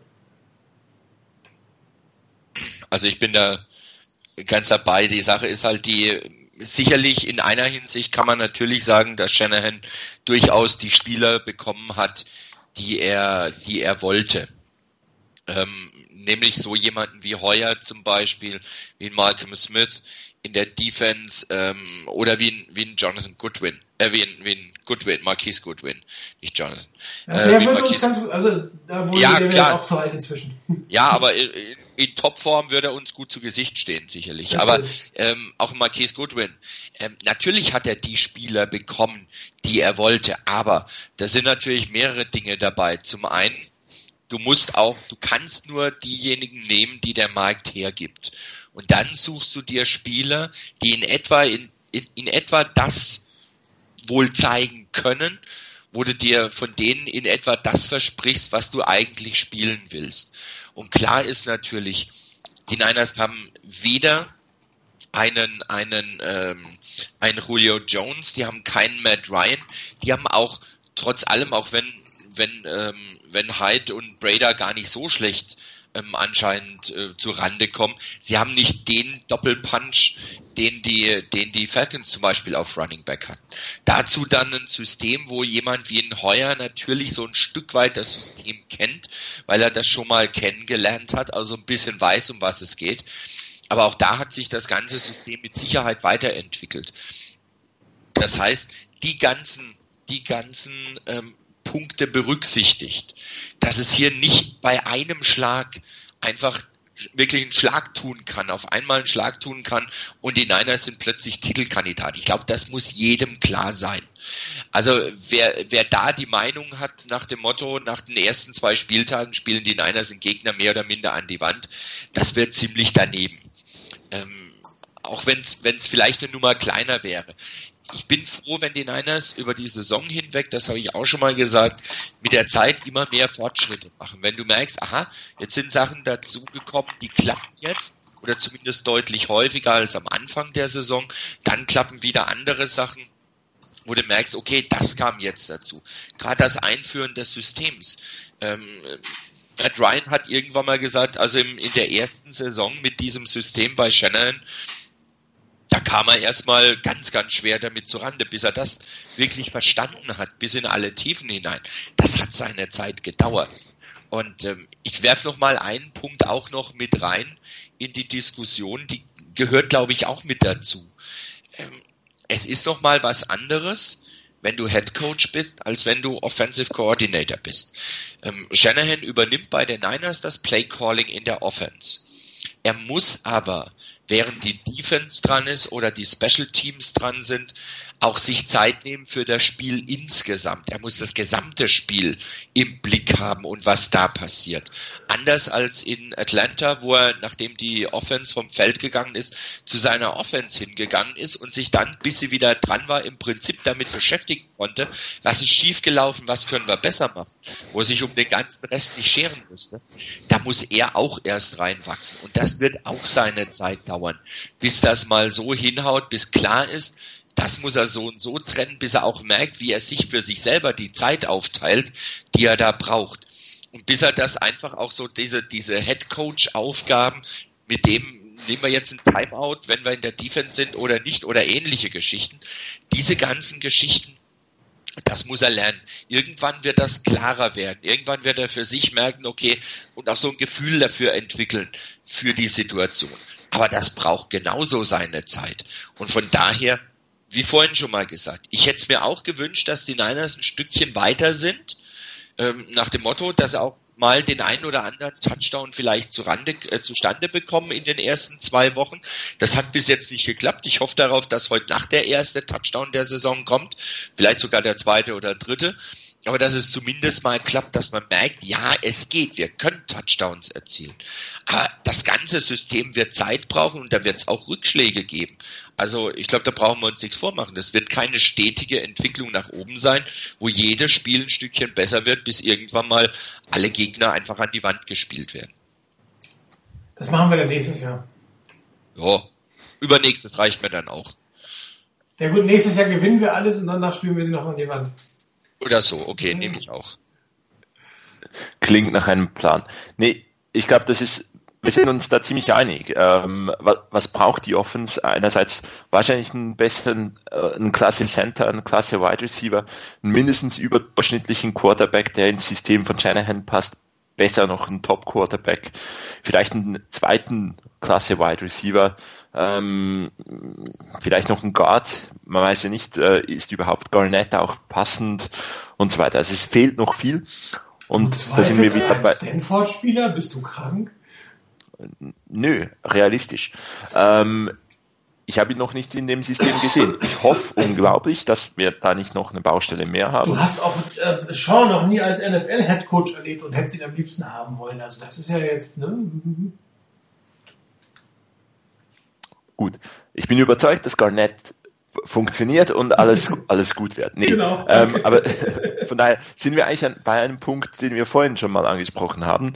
Wir brauchen Zeit. Es, das wird man auch nicht in einer Offseason gleich alles so hinkriegen.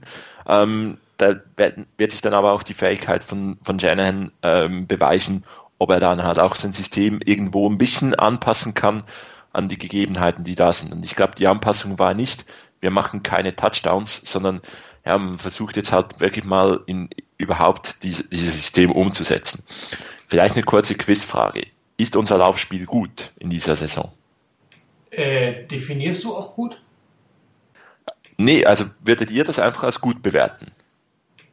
Äh, Aus den ersten zwei Spielen. Im Moment ist es durchschnittlich. Und im Spiel gegen die Seahawks? War es bis auf einige Plays zum großen Teil durchschnittlich. Genau zwei Plays waren unglaublich wichtig, dass man eigentlich das noch öfters mal als gut bezeichnen kann. Nimmt man nämlich den 61 Yard äh, den 61 Yard Run weg von Carlos Hyde, dann ist es maximal eine durchschnittliche Leistung. Ähm, und klar, ich bin mir bewusst, dass gemachte Plays sind wichtiger als die hätte, wäre, wenn Plays.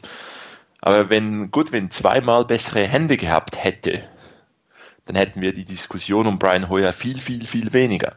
Denn wenn Goodwin den tiefen Pass gegen die Panthers fängt und des, diesen wichtigen Pass in der Red Zone gegen die, gegen die Seahawks fängt, ähm, dann sprechen wir über den geilen tiefen Pass, den Hoyer wirft und vielleicht über den Sieg gegen die Seahawks. Ähm, also von daher, das, die Bewertung oder der einzelne Plays können in so einer Situation, wie es die Niners sind, auch ziemlich großen Einfluss auf die Bewertung der Leistungen haben.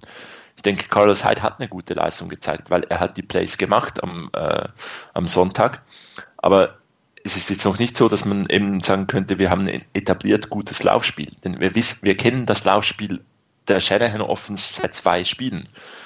Und ich glaube, das ist auch eben wieder der Punkt mit der Zeit wir sollten nicht äh, den Fehler machen, jetzt die, das ganze Team aufgrund dieser zwei, äh, zwei Spiele zu bewerten, dass man, dass das Team in zwei Spielen keinen Touchdown gemacht hat. Ähm, weil man bewertet ein Team oder einen Spieler nicht aufgrund eines Spiels oder einer, einer Szene. Äh, ich nehme da gerne mal das Beispiel Matt Flynn. Der gehört auch nicht in die Hall of Fame, weil er gleich viele Touchdowns äh, in einem Spiel gemacht hat, wie das äh, zwei Jahre später dann zum ersten Mal Aaron Rodgers geschafft hat. Der hat nämlich gegen die Detroit Lions einmal äh, sechs Touchdowns ge geworfen. Das hat Aaron Rodgers eben zwei Jahre später auch mal geschafft. Also von daher, das ist, ein, ist so ein Punkt, wir müssen jetzt aufpassen, dass wir nicht auch die letzte Saison reinnehmen, sondern die Saison bewerten diese Saison schauen, wie entwickelt sich das Ganze und auch eben ein bisschen Geduld haben mit, mit, der, mit der Ent und auf diese Entwicklung auch mal, auch mal warten können.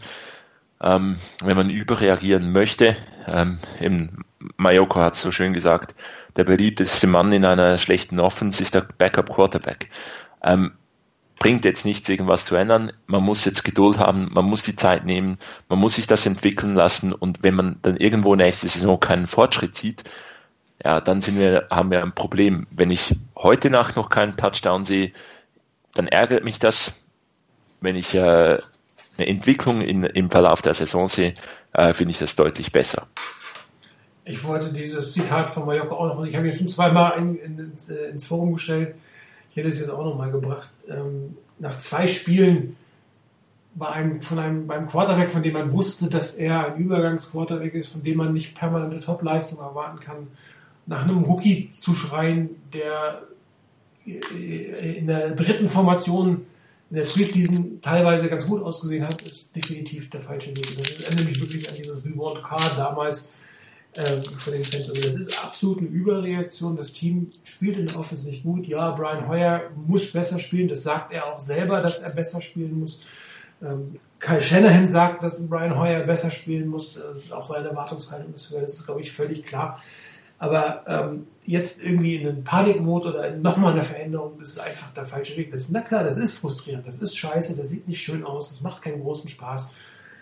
Aber durch diese Phase müssen wir jetzt nochmal, müssen wir ja fast sagen, durch. Und das liegt einfach daran, weil man damals Harbo irgendwie entlassen hat ohne Plan und dass man dann ähm, mehr oder weniger planlos Headcoach äh, geholt hat. Und der, der Preis ist hoch. Ja, der Preis ist dass wir ein schlechtes Roster haben, weil wir einen schlechten General Manager hatten und dass wir jetzt einen kompletten Neuanfang brauchen. Und klar, du hast irgendwie zwei wirklich miese Jahre und ein durchschnittliches Jahr hinter dir und kannst oder bist dir irgendwie bewusst, dass du mal nochmal ein, zwei schlechte Jahre vor dir hast, aber es lässt sich einfach nicht ändern. Du kannst ja nicht zaubern. Das hat, Chris hat das letzte Woche sehr gut gesagt. Die anderen Teams wollen sich ja auch verbessern die legen ja auch drauf. Es ist ja nicht nur, dass ich eins von 31, von 32 Teams verbessern will, sondern alle wollen sich verbessern. Und du musst jetzt einen Weg finden, dich mehr im Verhältnis mehr zu verbessern als die anderen, damit du sie irgendwann wieder einholst. Und das ist nicht in einer Offseason und schon gar nicht in zwei Saisonspielen danach noch möglich. Und, und ähm, ich glaube, man muss da einfach die Kirche im Dorf lassen. Phrasenschwein, hier ist es, 5 Euro. Und ähm, Augen zu und, und durch. Und die, die Diskussion, ob ein Bessert irgendwann reinkommen, können wir vielleicht im letzten Drittel der Saison mal diskutieren, wenn er, wenn Heuer dann immer noch so spielt, wie das eigentlich schon den, von sonst wo sind oder keine Entwicklung mehr gezeigt haben, dann wäre sicherlich mal eine Diskussion da, ob, ob ein, ein, ein Rookie-Quarterback aus der dritten Runde, von dem man als Potenzial Kandidaten gedraftet hat. Den hat man ja nicht gedraftet, weil man glaubt, dass man ihn sofort einsetzen kann, sondern man hat ein gewisses Potenzial gesehen, mit dem man sich angucken will, ob man äh, realisieren kann. Und immerhin hat er die Nummer, ist er die Nummer zwei. Das heißt ja, man, man, man hat gar nicht so schlecht gelegen in der Bewertung, aber ob der wirklich jemals der Starter wird und ein Franchise-Quarterback sein kann, ist natürlich völlig in den Sternen. Nach zwei Spielen, egal wie frustrierend das ist, ist, glaube ich, das falsche Zeichen also an die Mannschaft und an die einzelnen Spieler. Und was macht er denn, wenn der auch nicht performt? die Wahrscheinlichkeit ist einfach mal hoch. Das ist einfach, das ist eine klassische Überreaktion. Klar, für Fans ist das normal, dass die da überreagieren, logisch, aber wenn man irgendwie die Emotionen nach dem Spiel ein Stück weit zurücknimmt und sich anguckt, okay, was erwarte ich denn eigentlich von meinem Team in den nächsten Jahren, wo soll es denn eigentlich hin? Das ist ja wirklich der Weg, den man jetzt einfach mal gehen sollte. Ja, das ist auch der Grund, warum du als Fan nicht Headcoach deines Teams sein solltest. Genau. Weil du musst da einfach anders reagieren. Du, du darfst nicht der Fan des, der Mannschaft sein oder, oder einzelner Spieler sein, sondern du musst das insgesamt im Blick haben. Und da ist es immer gut, wenn man eine gewisse Distanz hat. Klar, natürlich, ähm, es läuft nicht, der Quarterback bringt nicht ganz das, was man eigentlich sich erhofft hatte. Es wird kein Touchdown erzielt. Klar, da kann man natürlich sagen, ja, warum nicht wechseln? Da haben wir doch einen, der in der Preseason gut ausgesehen hat. Aber das war halt Preseason gegen Dritt- und Viertbesetzungen auf den, auf den Defense-Positionen der Gegner. Ähm, das ist ein völlig anderes Kaliber, als wenn du in der Regular Season spielst. Und ähm, zu dem, was, was ähm, Niners Ulm da noch geschrieben hat, ich habe auch schon im, im, im Thread was dazu geschrieben. Von wegen ähm, besser, dass, dass man besser am Ende noch ein paar Snaps über ähm, überlässt. Ich finde das richtig, dass er die nicht bekommen hat. Denn ich bin absolut der Meinung, dass auch ein Brian Hoyer diese Snaps im Moment noch wirklich braucht. Unter Wettkampfbedingungen, richtig im Spiel mit seinen Leuten, die er um sich rum hat. Ähm, in welcher Hinsicht bringt das was Bethard was zu geben, Snaps zu geben? In welcher Hinsicht? Mit, mit welchem Ziel? Will man ihn ranführen, dass er meinetwegen zur Mitte der Saison übernehmen soll? Ich glaube, das ist nicht der Plan, den die Niners im Moment haben, sondern der Plan ist, dass Heuer diese Saison als Übergangsquarterback auf jeden Fall durchspielt und dann muss man sehen, wen man danach bekommt. Kann man Cousins bekommen? Kann man einen anderen bekommen, den man als Franchise Quarterback ansieht? Nimmt man einen Rookie und gibt heuer eine zweite Saison.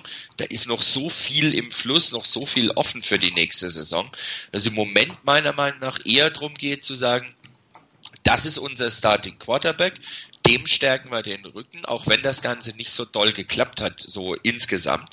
Ähm, aber Chris hat es vorhin erwähnt, lass mal Goodwin den Pass gegen die gegen die äh, Panthers fangen, lass Goodwin den Ball in der in, in der Red Zone der Seahawks fangen.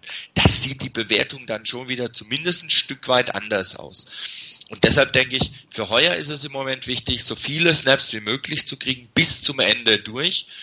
Und ich kann es nachvollziehen, dass hier Bethard eben keinen Snap bekommen hat. Finde es auch absolut in Ordnung. Ja, auch was, was, was Bernd jetzt mal geschrieben hat, um etwas Feeling zu geben. Ähm, das Feeling hat er in der Preseason bekommen.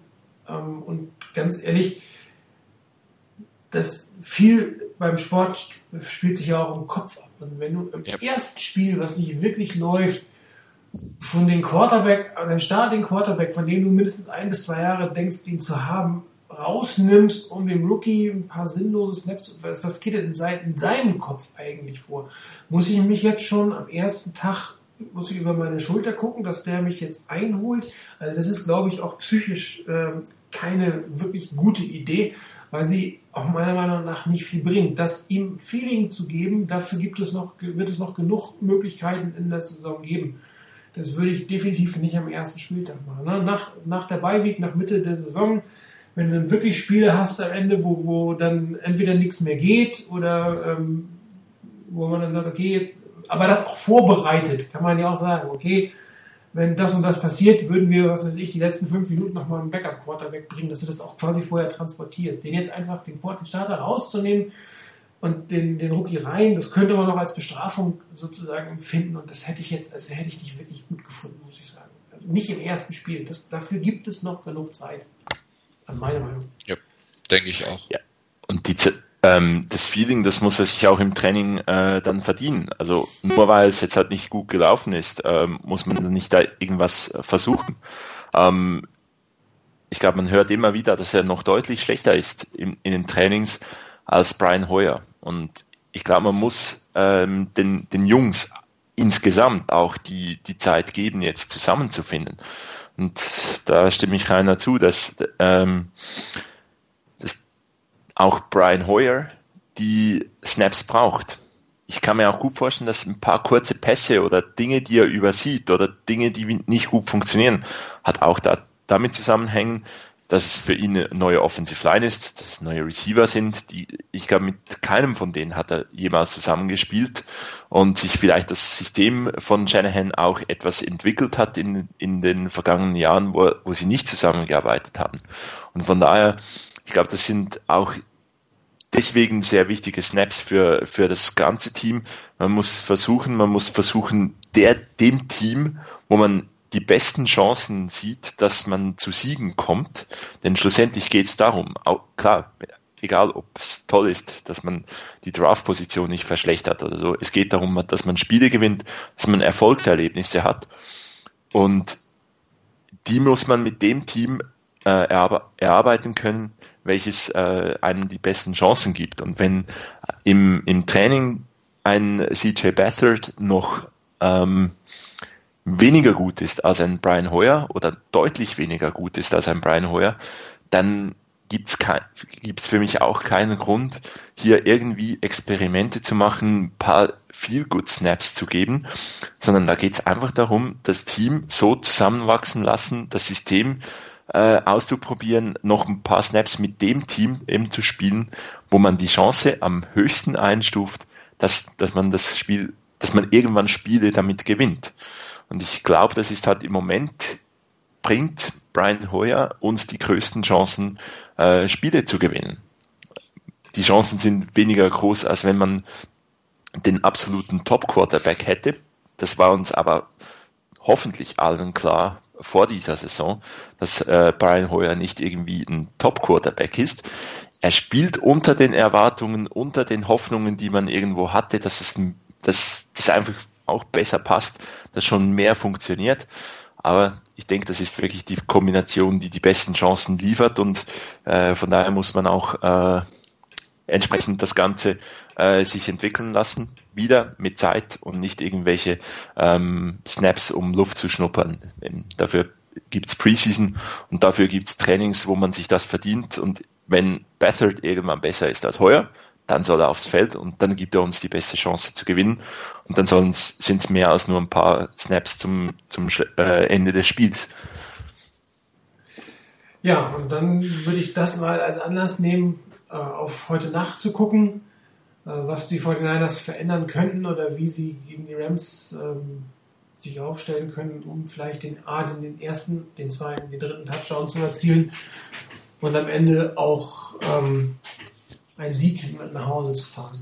Ich weiß nicht, wie, wie schätzt ihr das ein mit den Rams? Wie, wie würdet ihr das wie angehen, das Spiel? Ich würde mal Place callen für einen Touchdown äh, zu machen. Ähm, also nee, Spaß beiseite. den Touchdown bringen. Genau. Das ist natürlich ähm, eine sehr wagemutige Strategie, die du hier vorstellst. Genau. Sehr, sehr progressiv. Genau, kommt eine Revolution gleich. Nee, ich ähm, muss sagen, ich habe von den Rams, ähm, glaube ich, Game Breaks gesehen. Ansonsten ähm, mich noch nicht wahnsinnig viel mit denen beschäftigt. Ähm, ich wusste beispielsweise bis circa fünf Minuten vor der Sendung nicht, dass die einen Sieg und eine Niederlage hatten. Also ähm, Schande über mein Haupt. Ich habe mich noch nicht, nicht so wahnsinnig auf dieses Spiel vorbereitet. Ähm, ich war dann aber auch überrascht, dass Jared Goff ziemlich gut aussieht, ziemlich gute Statistiken hat. Ähm, ich meine, 525, 525 Yards, zwei Touchdowns, eine Interception. Die Rams machen im Schnitt 33 Punkte, die 49ers 6. Also ah, da kommt eine Offense, die schon ein bisschen länger zusammen äh, oder die äh, Teile hat, die länger zusammenspielen, aber auch neu ist, die jetzt schneller ähm, PS auf den Boden gekriegt hat. Ähm, einfach wird das Ganze nicht. Ich glaube, so wie ähm, kein Spiel in dieser Saison für die 49ers einfach werden wird. Aber ich bleibe dabei. Entwicklung sehen, irgendwo ähm, einen Schritt nach vorne machen und äh, ja, hoffen, dass dann das eine oder andere gute Play funktioniert und man in einen, in einen Lauf kommt. Und ich ähm, denke, die Rams sind da auch ein Gegner, gegen den das funktionieren kann, dass man, äh, dass dann vielleicht ein paar Pässe mehr ankommen, dass ein bisschen mehr Ruhe einkehrt, dass ein bisschen Rhythmus da ist. Und ich denke, das Spiel gegen die Seahawks hat, hat auch etwas, hat ja auch gezeigt, es braucht nicht wahnsinnig viel mehr, aber es braucht noch etwas mehr. Vielleicht spielt da der Gegner auch ein wenig mit. Eine Einschätzung, Rainer? Ja, also es wird gegen die Rams keine einfache Geschichte. Diese, diese Serie ah, fortzusetzen. 5 Euro bitte. ja, äh, ja, fangen wir mal mit 2,50 an vielleicht. Okay. Ähm, nee, diese, diese Serie gegen die Rams fortzusetzen, nach dem Motto, die Niners gewinnen gegen die Rams, aber gegen sonst niemanden, äh, das ist mit Sicherheit nicht so einfach zu erreichen. So einfach zu sagen, naja, es hat letztes Jahr zweimal geklappt, dann wird es dieses Jahr auch zweimal klappen. Das wird so nicht hinhauen. Auf der anderen Seite denke ich, dass die Niners mit einer, mit einer ähnlich guten Defense wie, letzte, wie letzten Sonntag durchaus ihre Chance haben, die Rams ein Stück weit einzubremsen. Ähm, auch wenn die Rams jetzt, was weiß ich, wie viel, 33 Punkte im Schnitt haben, es sind halt erst zwei Spiele gespielt und im letzten Spiel hatten sie 20 Punkte. Also dieser Schnitt mit 33 hängt halt mit dem ersten Spiel zusammen, wo sie richtig zugeschlagen haben. Im letzten Spiel war das dann mit 20 Punkten nicht mehr ganz so. Also von daher traue ich den Niners durchaus zu, mit der Defense dafür zu sorgen, dass die Rams ein Stück niedriger gehalten werden und eben nicht auf 33 Punkte kommen. Was bei den Niners definitiv funktionieren muss und besser funktionieren muss, ist generell das, äh, das Spiel der O-Line. Ähm, was jetzt die Offense angeht, da muss wie gesagt definitiv die O-Line besser spielen. Es ist jetzt eine kurze Woche mit wenig Gelegenheit zu trainieren. Ähm, da wird es auch sicherlich nicht ganz so einfach sein, einen Laken Tomlinson weiter einzubauen und, und diese ganze und seine Position und sein Zusammenspiel mit den, mit den Mitspielern zu verbessern. Aber ich hoffe, dass zumindest ein Teil, das teilweise gelingt und die O-Line insgesamt etwas stabiler wird und damit vielleicht auch Brian Hoyer bessere Möglichkeiten hat, seine Receiver zu finden. Ich vertraue darauf, dass irgendwann mal Jonathan, äh, schon wieder Jonathan Goodwin, Marquise Goodwin, ähm, dass irgendwann mal Keith Goodwin mal wirklich einen tiefen Ball fängt und ähm, habe nichts dagegen, wenn er das diese Woche gleich macht, äh, also sprich heute Nacht das Ganze macht. Und ansonsten wird es für die Niners natürlich entscheidend werden, ähm, ob es gelingt, das Laufspiel ordentlich zu etablieren. Ähm, ohne das Laufspiel, wenn das nicht funktioniert, wird es ein wahrscheinlich langer Abend für die Niners, dann wird es ganz, ganz schwer. Ähm, das ist, denke ich, für die Niners nach wie vor der Schlüssel. Ähm, solange das Passspiel nicht, nicht in der Perfektion funktioniert, wie es funktionieren soll, brauchst du ein funktionierendes Laufspiel, weil es einfach auch Möglichkeiten fürs Passspiel wieder eröffnet. Ähm, wenn das hinhaut, wenn da vielleicht auch ähm, der Wechsel zwischen Hyde und Matt Brader ähm, dazu führt, dass die Niners kontinuierlich Yards machen können, dann denke ich, stehen die Chancen der Niners ganz gut. Ähm, deshalb bleibe ich auch dabei bei dem Tipp, den ich abgegeben habe, dass die Niners mit drei Punkten gewinnen. Ja, wenn man sich die Statistiken anguckt, die nach zwei Spieltagen zu Recht noch nicht allzu viel aussagen, weil die der ist derzeit eigentlich eine Top 10 Defense. Außer bei den Rush Yards haben sie ein bisschen mehr zugelassen als, als äh, Pass Yards oder, oder Punkte in Summe. Aber das ähm, ist, könnte insofern relevant sein, weil man mit Todd Gurley natürlich wieder einen extrem starken Running Back gegen sich stehen hat. Äh, aber die Pass-Defense scheint einigermaßen zu funktionieren jetzt, was auch gegen die sehr passorientierten äh, Rams äh, sicherlich nicht ganz verkehrt ist. Die haben wiederum die siebtbeste Pass-Offense und nur die 22 beste Lauf-Offense, obwohl sie ein gutes Laufspiel haben, einen guten Running Back haben. Liegt daran, dass die Offense-Line der Rams jetzt nicht wirklich das Goldene vom Ei, vom Ei ist. Also wenn man sich die Rankings anguckt, ist dort der Left Tackle, der Whistlers, der absolut beste, aber noch schlechter gerankt als die, die beiden, als, als ähm, Trent Brown. Ansonsten ist die, die Mitte der Linie ist nicht besser als das, was die 49ers haben und auch auf der rechten Tackle-Position sind die nicht wirklich gut gestückt. Das heißt, das äh, tut dem Laufspiel der Rams nicht gut, wodurch Todd Gurley nicht so zu, zu, zum Zuge kommt, wie er sich wahrscheinlich selber ein bisschen ähm, äh, gewünscht hätte. Und das kommt natürlich der 49ers Defense Line entgegen, die wir schon gesprochen haben, die relativ gut aussieht, nochmal eine Steigerung hat. Und wenn sie sich nochmal steigert, dann sollte sie A, das Laufspiel gut in den Griff bekommen und auch B, äh, das Passspiel äh, der, der Rams besser in den Griff bekommen, weil Gerald Goff ist halt nicht Russell Wilson. Also das ist eher ein klassischer Pocket Passer, bei dem müssen sie nicht so die Angst haben, dass sie das Containment vermasseln und er über die Außenseiten weggeht. Und wenn man da ähnlichen Druck ausüben kann, wie man es letztes Mal auf Wilson über die Mitte gemacht hat, dann dürfte man da auch im Passspiel relativ äh, gute Chancen haben, ähm, die langen Bälle zu verhindern. Ja. Ähm, auch die Wide Receiver sind jetzt nicht so top gerankt. Man hat ja für Watkins getradet. Der spielt mittelmäßig gut. Äh, interessant ist der Rookie Cooper Coop, der ganz gut sich in das Team hereingefunden hat. Da haben sie, glaube ich, einen ganz guten Draft-Pick gemacht. Ähm, das heißt, gerade in der, in der mehr, äh, Running, mehr Wide Receiver Formation, da wird dann die 49ers Defensive Backfield doch noch ein bisschen was zu tun bekommen. Aber wenn der Pass Rush einigermaßen stimmt und der sollte bei dieser Defense Offense Line möglich sein, dann, dann ist das gar nicht so schlecht. Wenn man jetzt auf die andere Seite des Balles geht, ähm, absoluter Schwachpunkt bei den, bei den Rams ähm, sind äh, die, die Linebacker.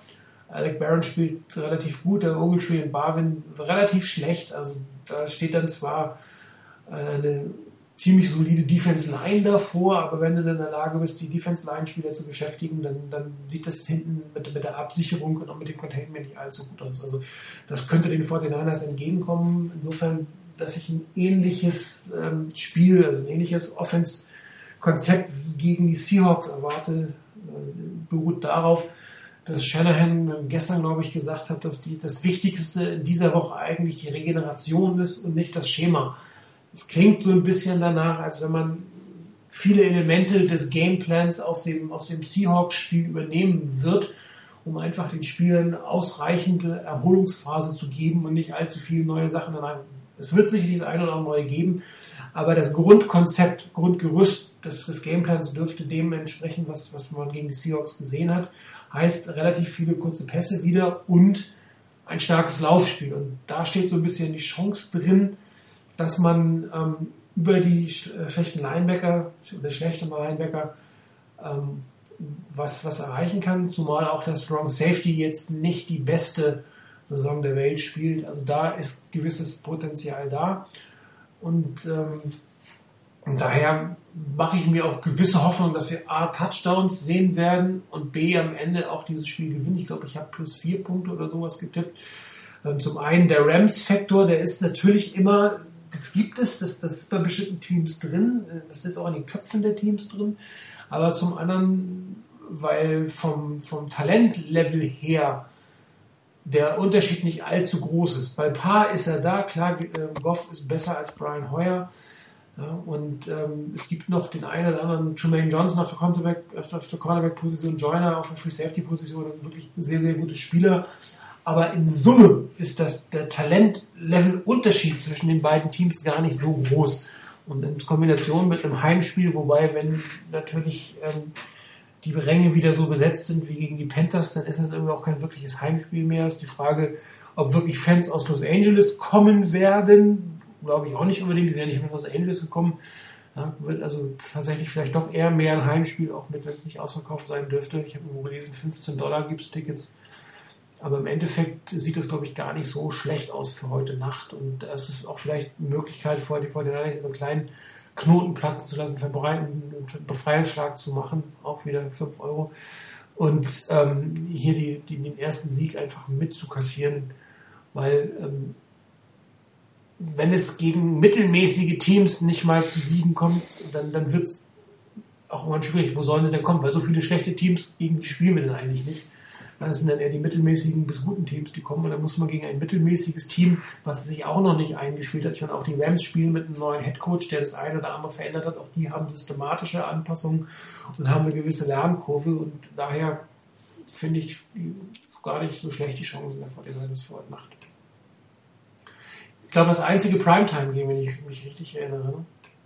Ja, ich glaube. Gut, dann äh, darf Mr. Interception 23 bitte auch virtuell 5 Euro ins Phasenschwein reinwerfen. Ähm, und wir gehen mal äh, zu unseren Themen. Ihr seid das erste Mal dabei, darum Premiere für dich, Rainer, dieses Mal Around the NFC West. Äh, ja, Moment. Ich muss jetzt erstmal wieder gucken, wo wir eigentlich sind. Woche 3. Okay, ein Spiel haben wir ja sofort, heute Nacht. Klar, hatte ich schon gesagt, äh, das werden die Niners mit drei Punkten gewinnen. Dann, äh, ich gucke gerade auf meiner Liste, irgendwie ist die anders angeordnet, als ich sie sonst hatte.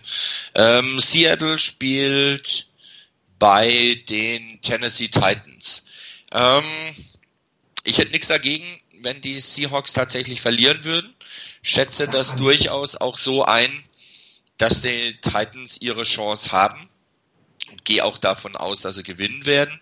Und äh, dann gibt's noch das Monday Night Game der Cardinals gegen die Cowboys. Ähm, interessante Geschichte. Für mich einigermaßen offene Sache.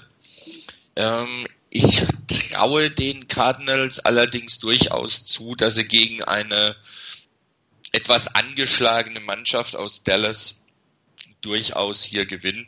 Gehe also davon aus, dass die Cardinals dann mit einem positiven Rekord in Woche 4 gehen. Ja, und Chris, dein Game of the Week. Ja, da ich nur eins wählen darf, ich habe da noch nichts Neues aushandeln, aushandeln können, äh, dass ich mehrere Games of the Week nehmen kann. Nämlich das, das Spiel, wo zwei ungeschlagene Teams aufeinandertreffen. Atlanta Falcons bei den Detroit Lions.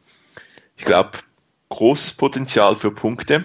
Ähm, gute Quarterbacks, gute Offenses, könnte unterhaltsam werden und zu einer vernünftigen Zeit. Das muss ein Game of the Week sein. Ah, okay. Jetzt höre ich dich gerade nicht. Ich sage auch nichts. Ah, okay.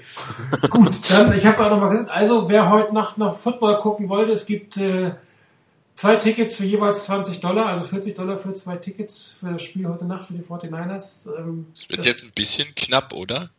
Mm, ja, du kannst ja auch die Tickets kaufen und dann das Spiel im Fernsehen schauen. Genau. Ne? Ah, dann hast du Tickets gehabt für das Spiel. Also das Schön. Äh, es ist äh, Cal Tickets für, für, am Samstag gegen USC. Also es gibt kein Ticket bei Cal, was billiger ist als das.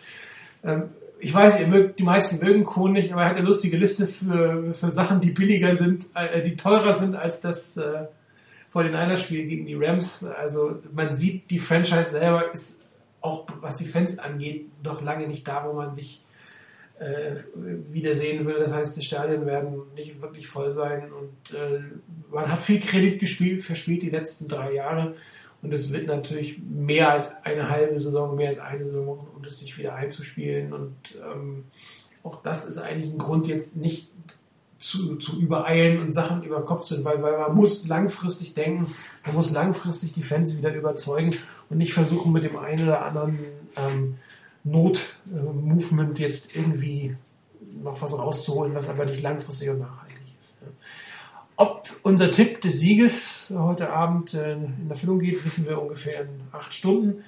Alle, die heute Nacht äh, das Spiel live gucken, viel Spaß, äh, haltet durch. Ich werde es mir morgen Abend in Ruhe anschauen ähm, und wir hören uns, wenn nichts dazwischen kommt, am nächsten Donnerstag wieder, hoffentlich dann mit einer 1 zu 2 Bilanz. Vielen Dank euch beiden, dass es heute geklappt hat. Vielen Dank vor allen, die da draußen zugehört haben und eine gute Nacht, schönes Wochenende. Bis dann. Ciao.